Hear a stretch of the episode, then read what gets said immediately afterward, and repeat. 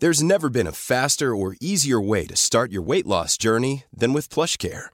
PlushCare accepts most insurance plans and gives you online access to board-certified physicians who can prescribe FDA-approved weight loss medications like Wigovi and Zepbound for those who qualify. Take charge of your health and speak with a board-certified physician about a weight loss plan that's right for you. Get started today at plushcare.com slash weight loss. That's plushcare.com slash weight loss. plushcare.com slash weight loss. Heraldo Radio. La HCL se comparte, se ve y ahora también se escucha. El dedo en la llaga. Había una vez un mundo en el que nadie creía. Un país de historias inexplicables. Una nación con personajes asombrosos. Santo Tomás tenía razón. Hay que ver para creer. El México increíble, las verdades que duelen, la voz de los que callan, el dedo en la llaga. Infórmate, diviértete, enójate y vuelve a empezar. El Heraldo Radio presenta El Dedo en la Llaga con Adriana Delgado. Tú me dejaste de necesitaba, cuando más falta hacía. Tú me diste la espalda.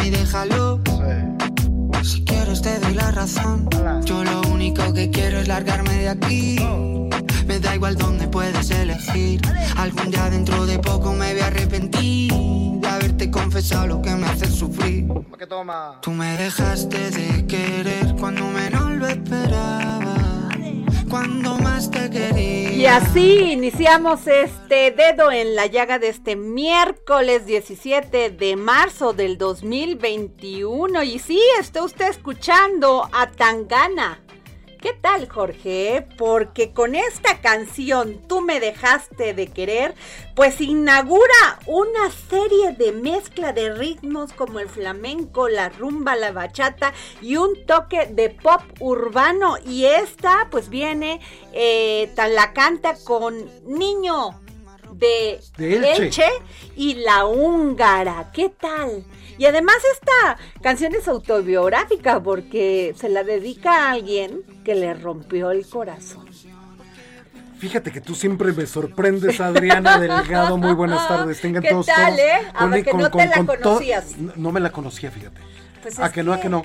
Está muy, este, entre tranquila, salvo la palabra antisonante, pero, Pero- eso no es nada con lo que se dice allá afuera, así que ni se, ni se me Pero los arreglos fantásticos, No, ¿eh? fantásticos, así conocemos música nueva. Así es. ¿No? Porque escuchar fíjate nada más nada esto de, de mezclar la bachata, el flamenco, la rumba y un toque de pop urbano. Híjole, no cualquiera, ¿eh? No cualquiera, No que, cualquiera. Que, que suene bien. porque Así suena es. muy bien. Bueno, pues iniciamos el dedo en la llaga y nos vamos con Daniel Callejas para ponerlo. Gracias Adri, estas son las principales notas de la versión impresa en el Heraldo de México. La reforma eléctrica impulsada por el presidente Andrés Manuel López Obrador sufrió un nuevo revés. Los dos jueces federales especializados en competencia económica la mantienen congelada. Hasta ayer, Rodrigo de la Pesa, López Figueroa y Juan Pablo Gómez Fierro, jueces primero y segundo distrito en materia administrativa, especializados en competencia económica, radiodifusión y telecomunicaciones, otorgaron 27 suspensiones provisionales en contra de la aplicación del decreto que modifica la ley de la industria eléctrica, publicado el pasado 9 de marzo. El ex senador priista y ex líder del sindicato petrolero Carlos Romero de Champs renunció a su puesto en Pemex de manera voluntaria tras el exhorto que le hizo el gobierno de México. Romero de Champs gozaba de las vacaciones que supuestamente no tomó durante 27 años y que se le agotaban hasta 2024 de acuerdo con el contrato colectivo de trabajo. Y se informó que el sindicato de trabajadores petroleros de la República Mexicana pidió a Pemex que Romero de Champs se jubile con el 100% de su sueldo, por lo que la pensión mensual del ex líder sindical sería de 100.736 pesos mensuales, que es equivalente a su sueldo íntegro. Otras de las prestaciones que recibirá el polémico líder es atención médica para él y su familia, cubrir pagos de gas y gasolina, gastos funerarios y canasta básica, así como aguinaldo anual. En el Estado de México operan 16 rellenos sanitarios, pero hay 34 tiraderos de basura a cielo abierto que no cumplen con las normas ambientales del Estado. Hasta el momento se han clausurado 53 de estos sitios porque causan daños a la salud y al ecosistema, informó Susana Livien Díaz González, directora de manejo de residuos de la Secretaría del Medio Ambiente Estatal. Destacó que la mayoría de los tiraderos que funcionan fuera de las leyes son pequeños, pero se cuenta con tres grandes de ellos ubicados en Tepozotlán, Ecatepec y Chimalhuacán, con los que se está trabajando para que se conviertan primero en rellenos sanitarios y después en centros integrales de residuos. Una trabajadora de salud vacunada contra el COVID-19 en Florida dio a luz a una niña con anticuerpos de la enfermedad y según los médicos que lo comprobaron, es el primer caso del que se ha informado por ahora en el mundo. Los pediatras analizaron el cordón umbilical de la bebé para ver si la madre le había pasado los anticuerpos, como ocurre con las vacunas para otras enfermedades, y comprobaron que sí sucedió, algo que consideran importante en la lucha para proteger a los niños. La pandemia hizo que 8 de cada 10 mexicanos modificaran sus hábitos de consumo en donde la prioridad es ahorro en el bolsillo, coincidieron especialistas. Los cambios que han hecho la mayoría de los mexicanos son buscar productos más baratos, puntos de venta en donde las mercancías se consiguen a menor precio e incluso han dejado de consumir algunas cosas, destacó Manuel Valencia, especialista del TEC de Monterrey. 6 de cada 10 hogares en México tienen un presupuesto que apenas alcanza para la canasta básica, pero muchos de estos en 2021 enfrentan una situación económica más compleja que el año pasado lo cual hace que busquen alternativas más económicas y abandonen el consumo de productos que no son indispensables. Adri, regresamos contigo. Un saludo a ti y al auditorio. Gracias, Daniel. Y bueno, y le quiero mandar mi pésame. Jorge Sandoval también tuvo a Sí, no. Fabio Beltrones por la muerte de su esposa Silvia Sánchez Estrada de Beltrones, a la senadora Silvana Beltrones. No es fácil perder a alguien querido, a un ser querido y más a alguien tan cercano como su madre de Silvana y la esposa de Manlio Fabio. Les mandamos un nuestro présame y que Dios Les dé conformidad. por Así es. Bueno, ¿y qué les digo? Quien está trabajando a marchas forzadas verdaderamente me sorprende, Jorge, porque yo la sigo, además es una mujer que yo admiro porque en el combate a la corrupción ella ha puesto mm, así el dedo, El dedo en, en la, la llaga. llaga. Así es, estoy hablando de Irma Erendira Sandoval y a todo su equipo de la función pública porque ha llevado una serie de reuniones. Por ejemplo, estoy viendo esta última que llevó con Rosa Isela eh, Vargas, quien es nuestra secretaria de, la- de Seguridad De Seguridad Pública Pública. Para abordar temas de ef- efectivas de fiscalización y mejoras de la administración pública. También tuvo reunión con Olga Sánchez Cordero, secretaria de Gobernación, al fin de seguir trabajando de manera conjunta para fortalecer la fiscalización y la efectiva rendición de cuentas. Y bueno, con Semarnat, con el SAT, bueno, no está imparable llevando trabajo trabajando todos los días en estas reuniones y qué bueno porque fíjate que antes no había coordinación es más la Secretaría de la Función Pública ni era tomada en cuenta y Efectivamente. ahora en, en Maréndira Sandoval la ha puesto es una secretaría temida ¿eh? y Efectivamente. respetada Y es información que, que está en desarrollo porque todavía están continuando todas estas reuniones de trabajo para acompañar precisamente la fiscalización, Adriana. así es pues bueno donde hay cuentas claras y abiertas Pues no hay bronca. Seguimos adelante. Estamos es en un paz. país que crece, así es. Bueno, ¿qué les digo? Fíjense que si alguien ha dado la lucha, la pelea por generar igualdad sustantiva entre hombres y mujeres, pues es Carla Humphrey, consejera electoral del Instituto Nacional Electoral, presidenta de la Comisión de Igualdad de Género y No Discriminación del Consejo General del INE.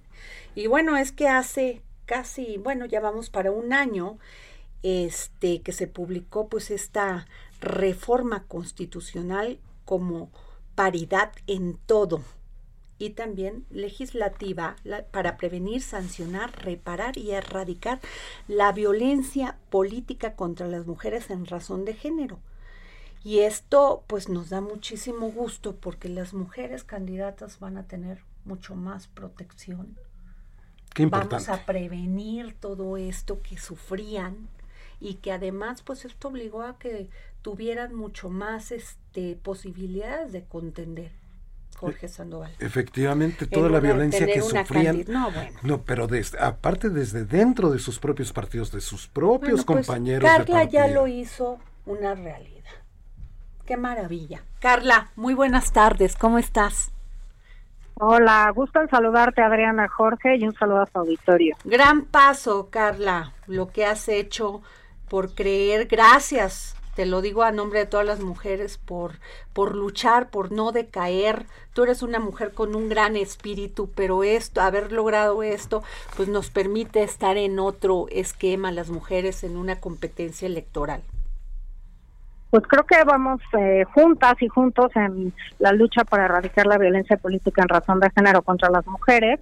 Como decías, es una reforma que tiene menos de un año y que hemos implementado distintos eh, mecanismos para poder materializar esta reforma, pero lo principal es que todas las mujeres en el país tienen que saber que pueden ocupar cualquier cargo a nivel comunitario, municipal, estatal y federal y que tienen que hacerlo en contextos libres de violencia. No tienen que ser violentadas. Ya tenemos un marco normativo para que las mujeres denuncien la violencia política en razón de género. Creo que el mensaje concreto es que hoy sí pasan cosas. Hoy hay sanciones económicas, hay hasta eh, prisión eh, para casos de violencia política. Los partidos políticos son responsables de atender la violencia política. Ahorita lo señalaban incluso al interior de los propios institutos políticos. Y también hay autoridades responsables, electorales, administrativas, jurisdiccionales y otro tipo de autoridades, eh, porque eh, la violencia política no solamente se da en los partidos o en las precampañas o en las campañas, sino desafortunadamente también cuando las mujeres ya están en el ejercicio de un cargo público. Así que creo que las dos reformas muy importantes que tenemos enfrente para materializar es la de 2019 paridad total y esta, la de erradicar la violencia política en razón de género contra las mujeres. Qué gran avance. Carla, es, los partidos políticos cumplieron con llevar una, una cuota de equidad de género? Eh, los partidos políticos desde el 14 están obligados a postular paritariamente. Apenas el lunes vamos a empezar a recibir las postulaciones de los registros de partidos políticos.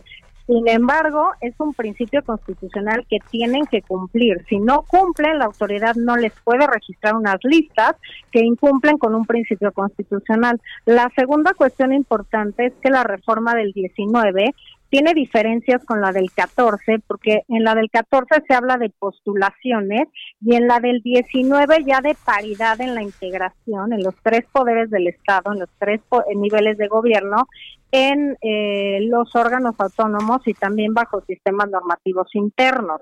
Es así que eh, estamos, bueno, pendientes de recibir las postulaciones. Como bien sabes, también establecimos esta declaración 3 de 3 contra la violencia para determinar eh, y que las y los candidatos y candidatas postulados presenten esta declaración bajo protesta de decir verdad de que no han sido sancionados por eh, violencia familiar, por violencia sexual o contra la intimidad sexual o corporal y que no son personas deudoras alimentarias morosas. Y por otra parte, tenemos ya un registro nacional de personas sancionadas en materia de violencia política, que además de que es público, cualquier persona puede ingresar, está en la página de internet del INE, esto hace además que todas las autoridades estemos comunicadas para ver quiénes son las personas que han sido sancionadas en esta materia y hacer algo muy importante, determinar con base en la sentencia o resolución por la que se le sancionó por violencia política si cumplen con el requisito de elegibilidad de tener un modo honesto de vida. Ya hay precedentes de sentencias de salas regionales y sala superior de que personas que cometen violencia política contra las mujeres se les ha negado una candidatura. Así que el llamado es a denunciar la violencia política. El INE aprobó, la comisión que tengo el honor de presidir, una guía para denunciar la violencia política en razón de género, donde incluso viene un formato para facilitar las denuncias varios institutos estatales electorales han hecho lo, mismo. Estamos coordinados además nacionalmente para recibir estas quejas y denuncias y para desahogarlas de forma expedita para no violentar los derechos de las mujeres. Carla, mm, eh, no puedo dejar pasar esta entrevista si no te pregunto todo esto, porque tú has luchado muchísimo, lo cual te lo agradecemos todas las mujeres. Sin embargo, el precedente que marca el tema de Guerrero, de su candidato por Morena, pues genera muchísima pues desilusión sobre cuando estamos avanzando empezamos a retroceder. ¿Qué opinión te, me, te merece esta situación que se está llevando a cabo en Guerrero? varias opiniones. En primer lugar, desafortunadamente, y lo digo así, no es un, un, un tema de competencia del INE, sino que la autoridad responsable es el Instituto Estatal Electoral de Guerrero.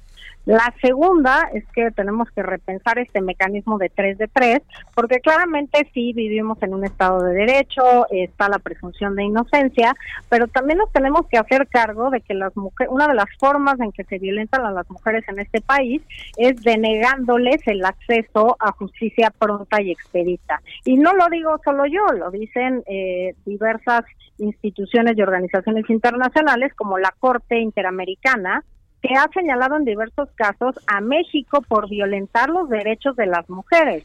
El caso, por ejemplo, caso algodonero, caso Atenco, y creo que tendríamos que tener una eh, interpretación más amplia de por qué no se consiguen eh, estas sentencias condenatorias, por qué hay carpetas de investigación congeladas, por qué los juicios se alargan de manera interminable, porque como bien dices, este es el caso límite, ¿no?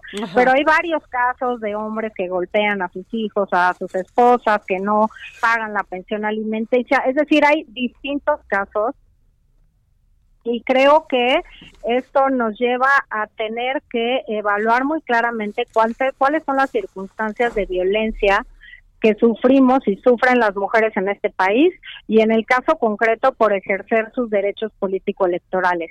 Y creo que tiene más peso además cuando no es una denuncia actual, no es una denuncia que se presentó con el fin de, digamos, descarrilar a alguien de un proceso este interno de un partido político, sino que son denuncias que ya datan de varios años atrás y que entonces, bueno, nadie puede suponer que una persona se va a postular a un cargo de elección popular y que precisamente por eso presente una denuncia denuncia.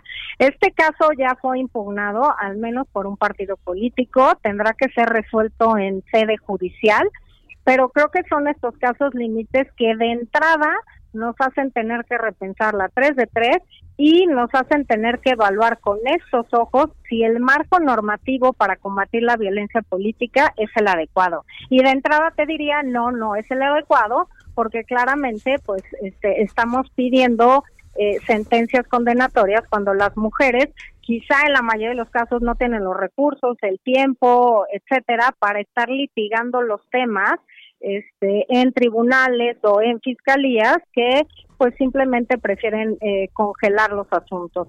Y creo que eso es un tema al que debemos atender, que debemos poner atención y que debemos seguir de manera muy cercana para evitar estos casos. Yo eh, todavía no lo doy, digamos, por resuelto absolutamente. Creo que hay temas por ahí que también van a incidir en ese y en otros temas, porque desafortunadamente no son los únicos.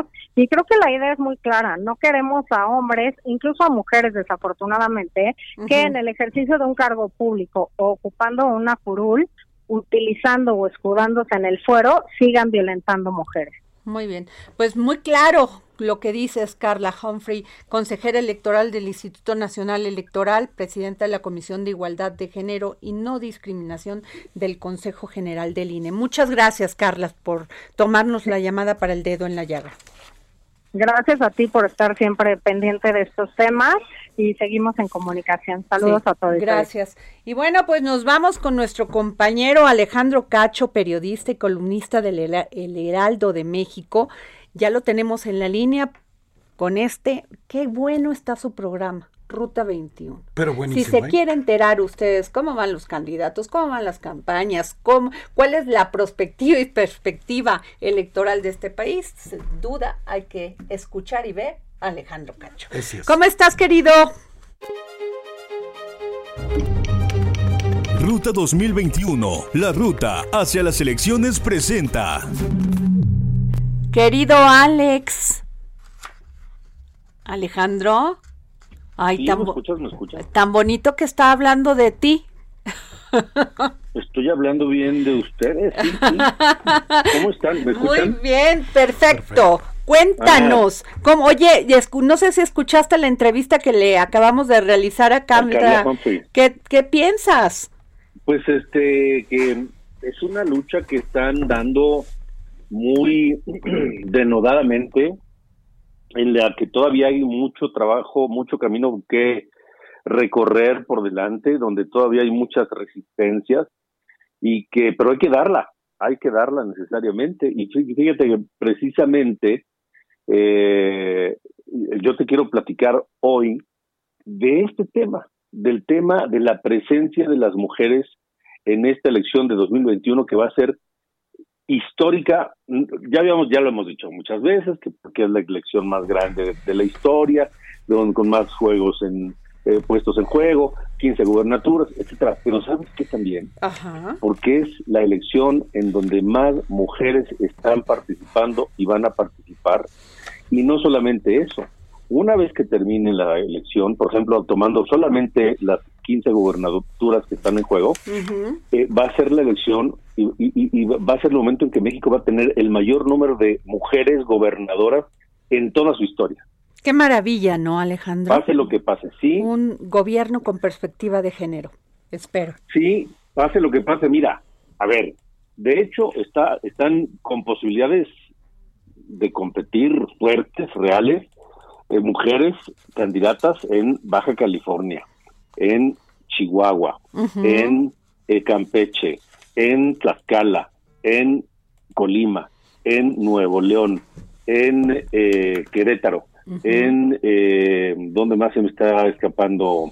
En Tlaxcala, Eh, Tlaxcala ya dije, Colima ya dije. Colima, este, este, Baja. California.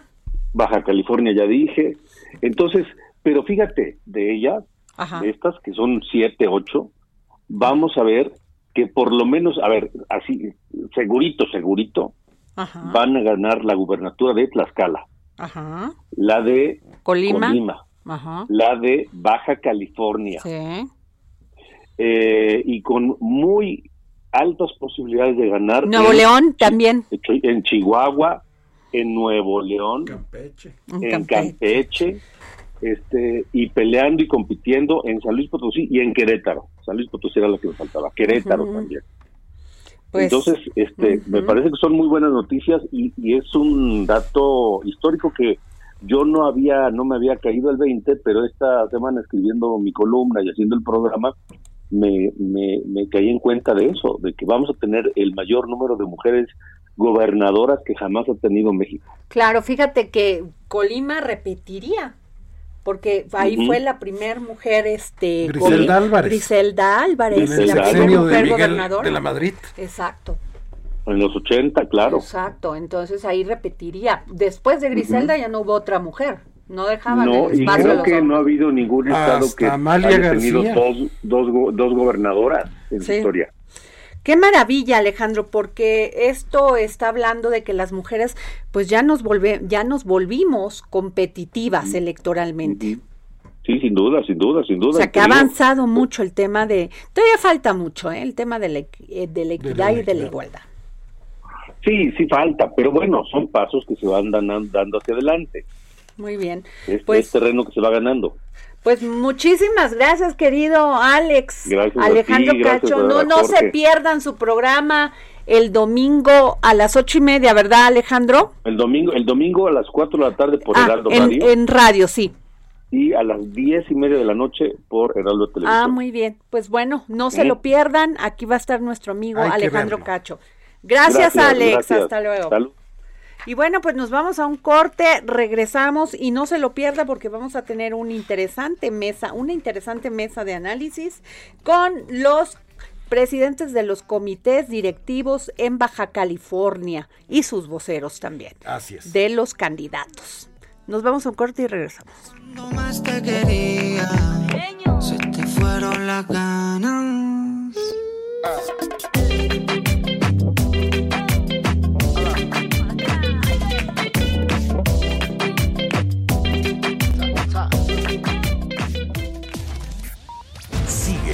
Adriana Delgado en su cuenta de Twitter, arroba Adri Delgado Ruiz.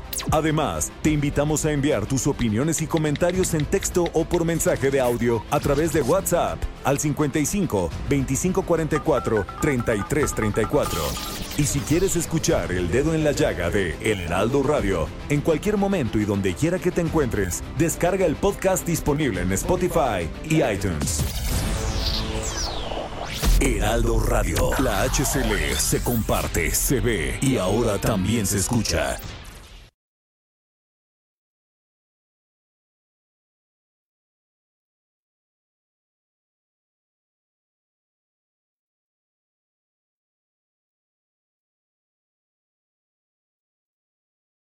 Heraldo Radio. La HCL se comparte, se ve y ahora también se escucha. Sigue a Adriana Delgado en su cuenta de Twitter en arroba Adri Delgado Ruiz. Y envíanos tus comentarios vía WhatsApp al 55 25 44 33 34 o 55 25 02 21 04. No, y regresamos aquí al dedo en la llaga. Sí, nos escucha usted por el Heraldo Radio a través de todo el país. Oye, ¿y te acuerdas más cuando, allá de las oye, cuando hablamos con David Monreal, candidato de Morena en Zacatecas, dijo que en Estados Unidos muchas personas le habían dicho que escuchaban nuestro programa. Pero por supuesto, acuérdate que Zacatecas es un estado Así que, binacional. así que si quieren ponerse trucha, escuchen. Exactamente. Oye, espérame, que Radio. hubo un- una, una palabra que usaron los argentinos para de- hablar de, del laboratorio Patito de Quintana Roo. Ahorita lo, déjame, lo voy a conseguir, pero primero lo serio. Muy bien. Fíjate que hoy tenemos una mesa de análisis donde van a estar no solamente los voceros, sino los presidentes de los comités directivos de los principales partidos en Baja California. Preséntala, Jorge. Efectivamente, es un gran ejercicio democrático que has venido realizando aquí, porque siempre se escuchan a los que son candidatos, pero no, en este caso, los que hacen las campañas. Claro, y los que operan, los que operan. No, los que están sudando Sí, ahí y tal. ¿no? Muy bien. Mira, pues se encuentra en la línea Julieta Ramírez Padilla. Ella es vocera de la coalición Juntos Haremos Historia en Baja California, que está conformada esta coalición por Morena, el Partido del Trabajo, el Partido Verde Ecologista y cuya candidata a la gubernatura es Marina del Pilar Ávila Olmeda. Buenas tardes, doña Julieta. Hola, ¿qué tal? Muy buenas tardes, saludos, saludos a la cabina, Gracias. un abrazo y saludos también a todo el auditorio que nos escuchan, qué gusto, Gracias. gracias, por la invitación. También se encuentra con nosotros Alfredo Ferreiro Velasco. Él es presidente del Comité Directivo Estatal del Partido Encuentro Solidario en Baja California, Adriana. Y él está representando a Jorge Hank Ron. Muy bien, muy buenas tardes, Muy- don Alfredo. Muchas gracias, mucho, mucho un saludarlos de acá desde, desde Baja California. Muy Muchas bien. gracias por, por invitarnos. Y este, Y también está con nosotros Enrique, mejor conocido como Kiki Méndez. Él es presidente del Comité Directivo Estatal del PAN en Baja California y él está representando la coalición Va por Baja California, conformada por el Partido Acción Nacional, por el Partido Revolucionario Institucional y por el Partido de la Revolución Democrática y cuya candidata es Lupita Jones. Así es, muchas gracias a ti y a Adriana por la invitación. Estamos a sus órdenes. Sobre todo Adriana, mi querido Kiki, este, eh, eh, les vamos a platicar para llevar un orden y poder que todos puedan participar de manera equitativa en, en esta mesa de análisis. Van a tener dos minutos hasta dos minutos en su primera intervención de los temas que les vaya fijando Adriana Delgado. Muy buenas, pues eh, iniciamos y empezaría eh, por Enrique Kiki Méndez. Eh, Gracias, Adriana. Y la pregunta para todos es, las personas comunes y corrientes como todos los que andamos en la calle, no entendemos el porqué de una coalición. Entendemos a veces que qué tiene que hacer un partido con el otro cuando divergen mucho en temas de políticas públicas, de temas como el aborto, los matrimonios este, del, del mismo sexo, muchos otros temas que no se ponen de acuerdo y que en la Cámara, al hacer las leyes, en la Cámara de Diputados y la de Senadores, al hacer las leyes, pues son totalmente antagonistas. ¿Qué le dirían ustedes a la sociedad de Baja California para explicarles el por qué las coaliciones y empezarí- empezaríamos con Enrique Kiki Méndez? Gracias, Adriana. Fíjate que eh, yo te diría que en Baja California tenemos una situación en donde los, los sectores de la población nos pidieron a los distintos partidos opositores a Morena que nos uniéramos para unir fuerzas y eh, poder ganarle las elecciones a Morena. Ha sido una verdadera decepción Morena en el gobierno en Baja California. Tenemos los más altos índices de inseguridad. No cumplieron, no se ponen de acuerdo. Hay violencia hasta entre los propios gobernantes, el gobernador contra el alcalde de Tijuana, contra la alcaldesa de Tecate. Eh, los, la afectación de la pandemia en, en cuanto a lo económico también tuvo un manejo muy malo. Nosotros somos de los estados más afectados eh, con esta situación. Y bueno, tenemos una crisis también política en donde hay una descoordinación total de parte de los distintos órdenes de gobierno y que los afectados son los ciudadanos baja californianos. Sin duda, los partidos políticos de esta coalición va por Baja California, tenemos diferencias ideológicas y esas ahí están. Y ningún partido está renunciando a sus convicciones. Lo que sí te puedo decir es de que también nos une el poder luchar por las cosas que verdaderamente le preocupan a los ciudadanos. Nuestras diferencias las estamos haciendo a un lado y estamos buscando las coincidencias para trabajar en favor de la gente, Adriana. Muy bien, y pues seguimos con Julieta Ramírez Padilla, vocera de la coalición Juntos Haremos Historia Baja California, Morena, PT y Verde Ecologista. Así es, saludos. Bueno, ojalá el señor Méndez se hubiera puesto de firme en el sexenio de Kiko Vega, donde trabajó como subsecretario, el peor, el peor, el peor gobernador que ha tenido este estado. Y la realidad es que Morena se enfrenta contra una perversa alianza de PAN, PRI y PRD, pero bueno, en fin, se desenmascaran y con una persona, en el caso este, como Lupita Mora, quien es candidata por esta coalición, que además de militante en causas sociales y un activismo efectivo en Baja California, pues no, no tiene absolutamente nada. Y por parte del candidato del PES, con un pasado lleno de conflictos y de malos resultados, el señor Méndez habla sobre, sobre inseguridad y pues se olvidan que en este gobierno, en el gobierno que, que encabezaron 30 años, que encabezaron 30 años los panistas, pues francamente nos llenamos de cifras de desaparecidos y de los peores episodios de secuestro que tuvo en el Estado. Ahora, a 16 meses de gobiernos de Morena, no podemos ocultar que hay un gran reto, evidentemente, hay grandes retos todavía en materia de adicciones, pero se está combatiendo y ahora a 16 meses de los gobiernos de Morena la población se siente más segura con respecto al 2018, por ejemplo, y francamente en, en Mexicali, donde gobierna Marina del Pilar, donde gobernó, se decomisaron más armas y drogas que la anterior administración y qué gusto que ella vaya a ser quien ahora vaya a gobernar Baja California, donde además se tuvo una disminución en la incidencia delictiva de un 20%. Y nosotros lo que estamos haciendo es atacar las causas, lo que nunca hicieron los gobiernos panistas ni priistas, haciendo becas para jóvenes, haciendo una efectiva coordinación entre la Guardia Nacional, la Guardia Estatal, la Fiscalía, la Serena, las policías municipales, cosa que no hicieron. Muy bien, pues vamos a darle paso a Alfredo Ferreiro Velasco, presidente del Comité Directivo Estatal del Partido Encuentro Solidario. Sí, muchas, muchas gracias. Muchas gracias. comentar que aquí el, nuestro partido Encuentro Solidario y que, que empuja la candidatura de del ingeniero Hanron aquí en Baja California, este, lo que estamos tratando es de llegar, de llegar a, a, convocar a toda la sociedad, buscando, buscando a todas, todos esos personajes y personas, asociaciones civiles, gente de todas las comunidades, para construir un, un, gran proyecto para el Estado, un proyecto que nos traiga la paz, que nos traiga la reconciliación, que nos traiga todo aquello que nos ha hecho daño al Estado que lo, lo, lo, y sabemos qué es porque lo estamos oyendo de los de los partidos aquí que han estado hablando. En Baja California tenemos un estado muy dividido políticamente, muy muy acabado económicamente también, con muchos problemas sociales, muchos temas que vemos en colonias, en temas de salud, de educación, de desarrollo económico, y esto nos ha traído un gran deterioro también de la integración de, de, en nuestras familias.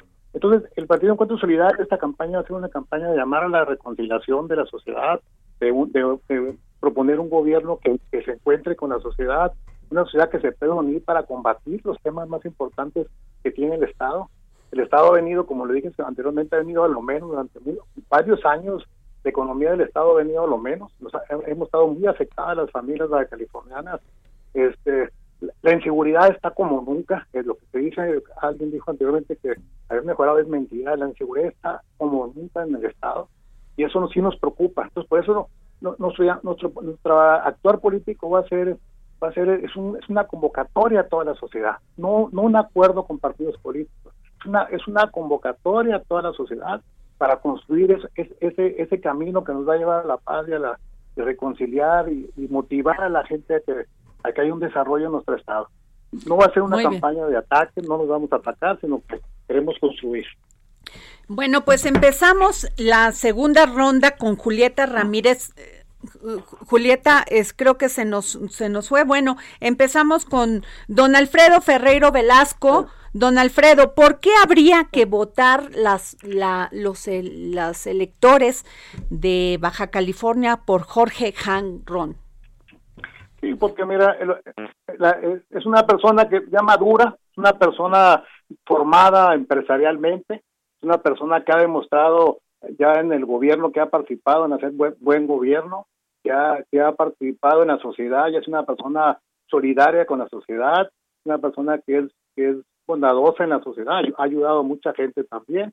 Y, es una persona sobre todo que trae una, un, un proyecto de Estado, un proyecto de, Estado que va a ayudar a sacar las cosas adelante. Un proyecto como empresario, como un empresario exitoso, ayudar a que todo el mundo nos coordinemos para que el Estado avance y que las familias de Baja California en verdad tengan un tengan tengan un aliciente, que tengan una esperanza de que las cosas van a se van a mejorar, de que se va a mejorar nuestro sistema de salud, nuestro sistema educativo, porque es, el tema que nos, nos va a importar más el desarrollo económico, el desarrollo humano en la sociedad, y, y, él, y él, lo, y él lo representa para nosotros yo creo que con la, con la experiencia que él tiene, la, vida que, que, ha tenido él y la formación que ha tenido. Eh, Perdón, pues, mi estimado presidente. Perdón, presidente, pero ya estamos en tiempo. Vamos, vamos, perdón, Alfredo. Este, nos vamos con Julieta Ramírez Padilla. Julieta, eh, vocera de la coalición Juntos Haremos Historia en Baja California, Morena, PT, Verde. ¿Por qué habría que votar por Marina del Pilar Ávila Olmeda? Así es, solo recapitulando que no sé de qué persona habla Ferreiro, francamente, quien además Ferreiro fue uno de los grandes retractores de, de, Hank, del quien ahora es el candidato del PES. Así que bueno, esta incongruencia continúa. Yo no sé de quién habla, porque francamente, cuando el candidato del PES fue alcalde de Tijuana, el equilibrio se deslocó, la violencia criminal se desbordó, el narcotráfico, los secuestros, el homicidio, está acusado esta persona de contrabando, es más, ni siquiera puede ingresar a los Estados Unidos, con donde con eso le digo todo. Así que bueno, ¿por qué por qué Marina del Pilar es la gobernadora que Baja California necesita, porque ella es la representante del proyecto de transformación, de un proyecto de transformación que no nada más es local, sino que corresponde a todo el país que está que está dirigiendo el presidente Andrés Manuel López Obrador, que es una persona honesta, amable, cercana y además muy importante y Muy cosa bien. que no tiene ninguna de las personas que está aquí es que es una persona sin pasado oscuro y que además ha trabajado toda su vida por Baja. California. Bueno, pues nos vamos con Enrique Kiki Méndez, presidente del Comité Directivo Estatal del PAN, de la coalición Va por Baja California, PAN, PRI, PRD. ¿Por qué habría que votar, Enrique, por Lupita Jones? Sí, muchas gracias, Adriana.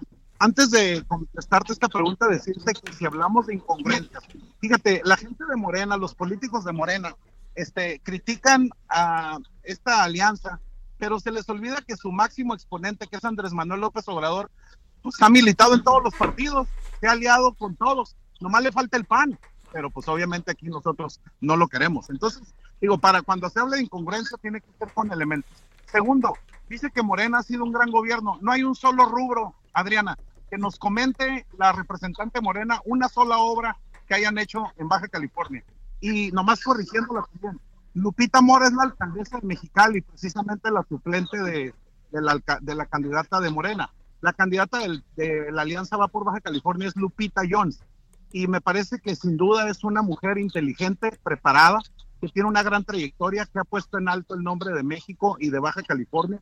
Nos sentimos orgullosos de tenerla como candidata, sin duda creemos que tiene el carácter necesario, la experiencia y el temple para enfrentar los retos que tiene Baja California. Por eso nosotros nos sentimos orgullosos de nuestra candidata y sin duda alguna los baja californianos cada día están valorando más esta personalidad de Lupita Jones con la experiencia y la trayectoria que tiene. Gracias. Y la, pre- la última pregunta que yo les haría es, eh, denme por favor cada uno las principales tres propuestas con las que van a abanderar su plataforma, con las que están abanderando su plataforma y que ustedes consideren como importantes que va, este, pues van a poner en la mesa durante esta campaña de la elección de Baja California. Y empezaría con eh, Julieta Ramírez Padilla.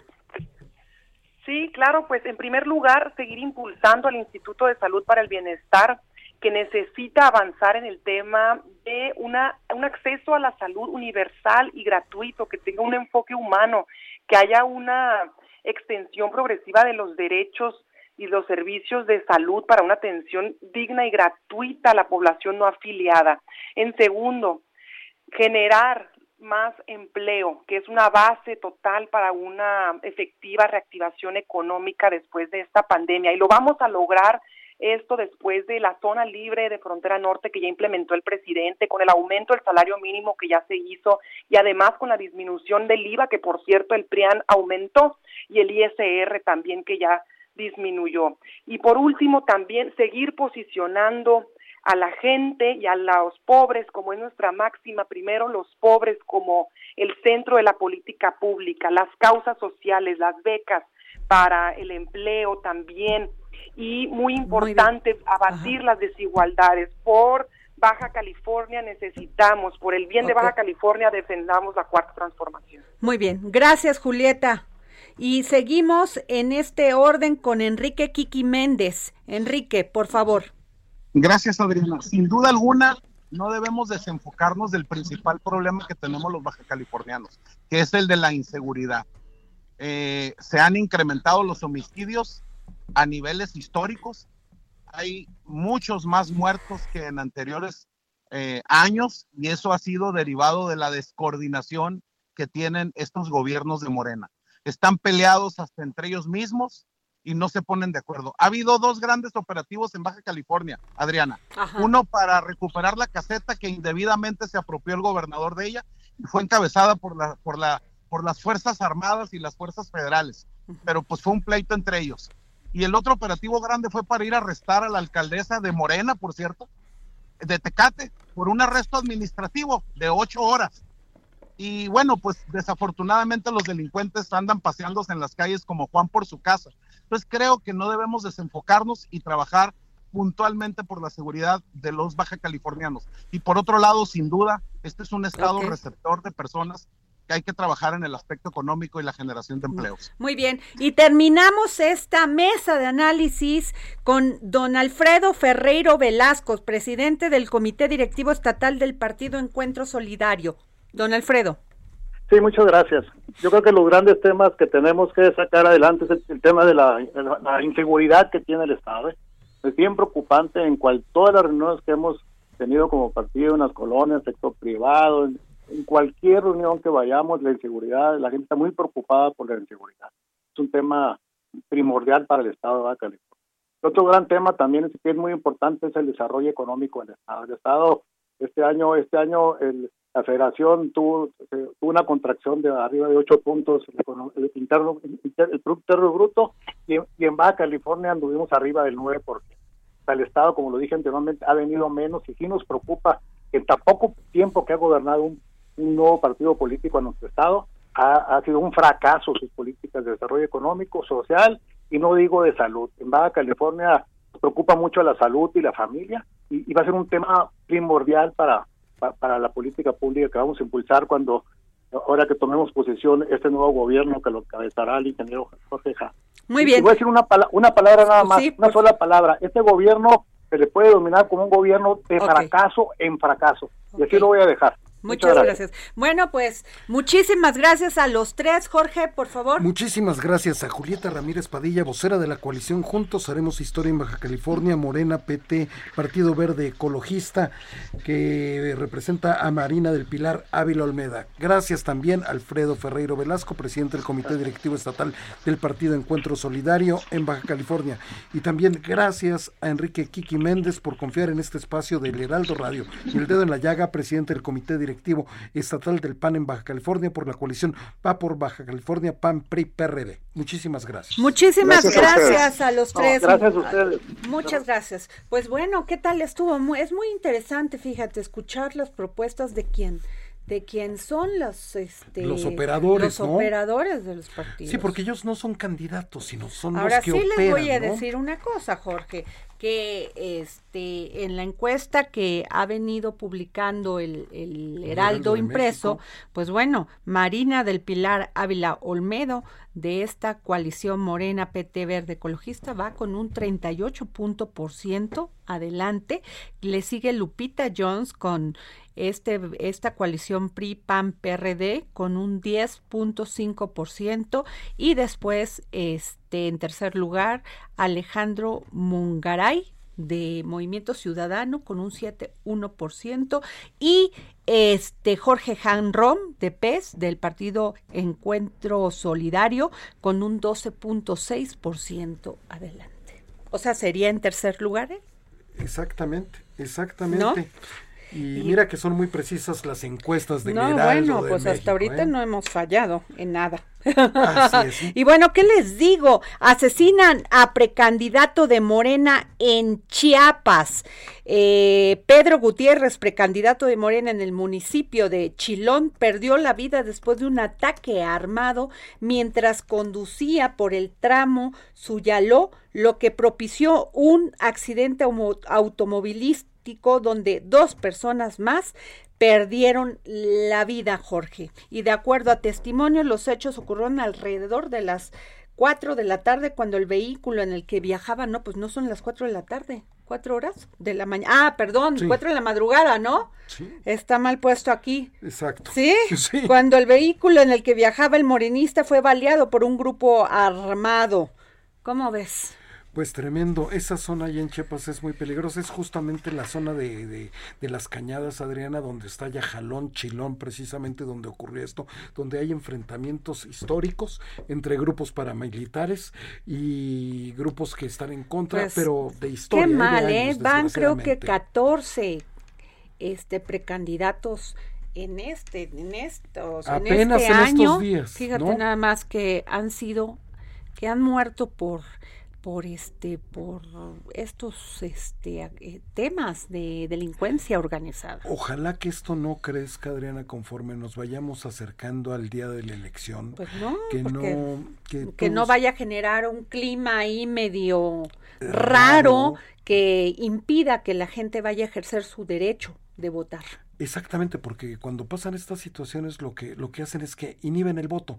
Ya no Exacto. sales, ya no sales a la ca- a la casilla, dices, no, No, a lo bueno, mejor hay espérame, violencia. porque primero, de entrada, yo creo que, que hay mucho abstencionismo y quién sabe cómo se va a presentar con el tema de la pandemia, del COVID-19, y aunado a esto, la delincuencia. Exacto. No, Y- bueno, y- y- ojalá que no vaya a crecer el abstencionismo y que se gane pues con sí, ese margen porque la gente no salió a votar. Eso sería tremendo, Adriana. Pues que- fíjate, que- nada que más en Baja. California hay un 25.5% de gente que no sabe por dónde va a votar, ni por quién. Altísimo, Terrible. Vayan a ejercer su derecho a votar, porque luego no se quejen, ¿eh? Exacto. Luego Así que ahí Pero bueno, bueno, nos vamos. Aquí terminó este dedo en la llaga. Nos vemos mañana. Este, para seguir poniendo el dedo en la llaga.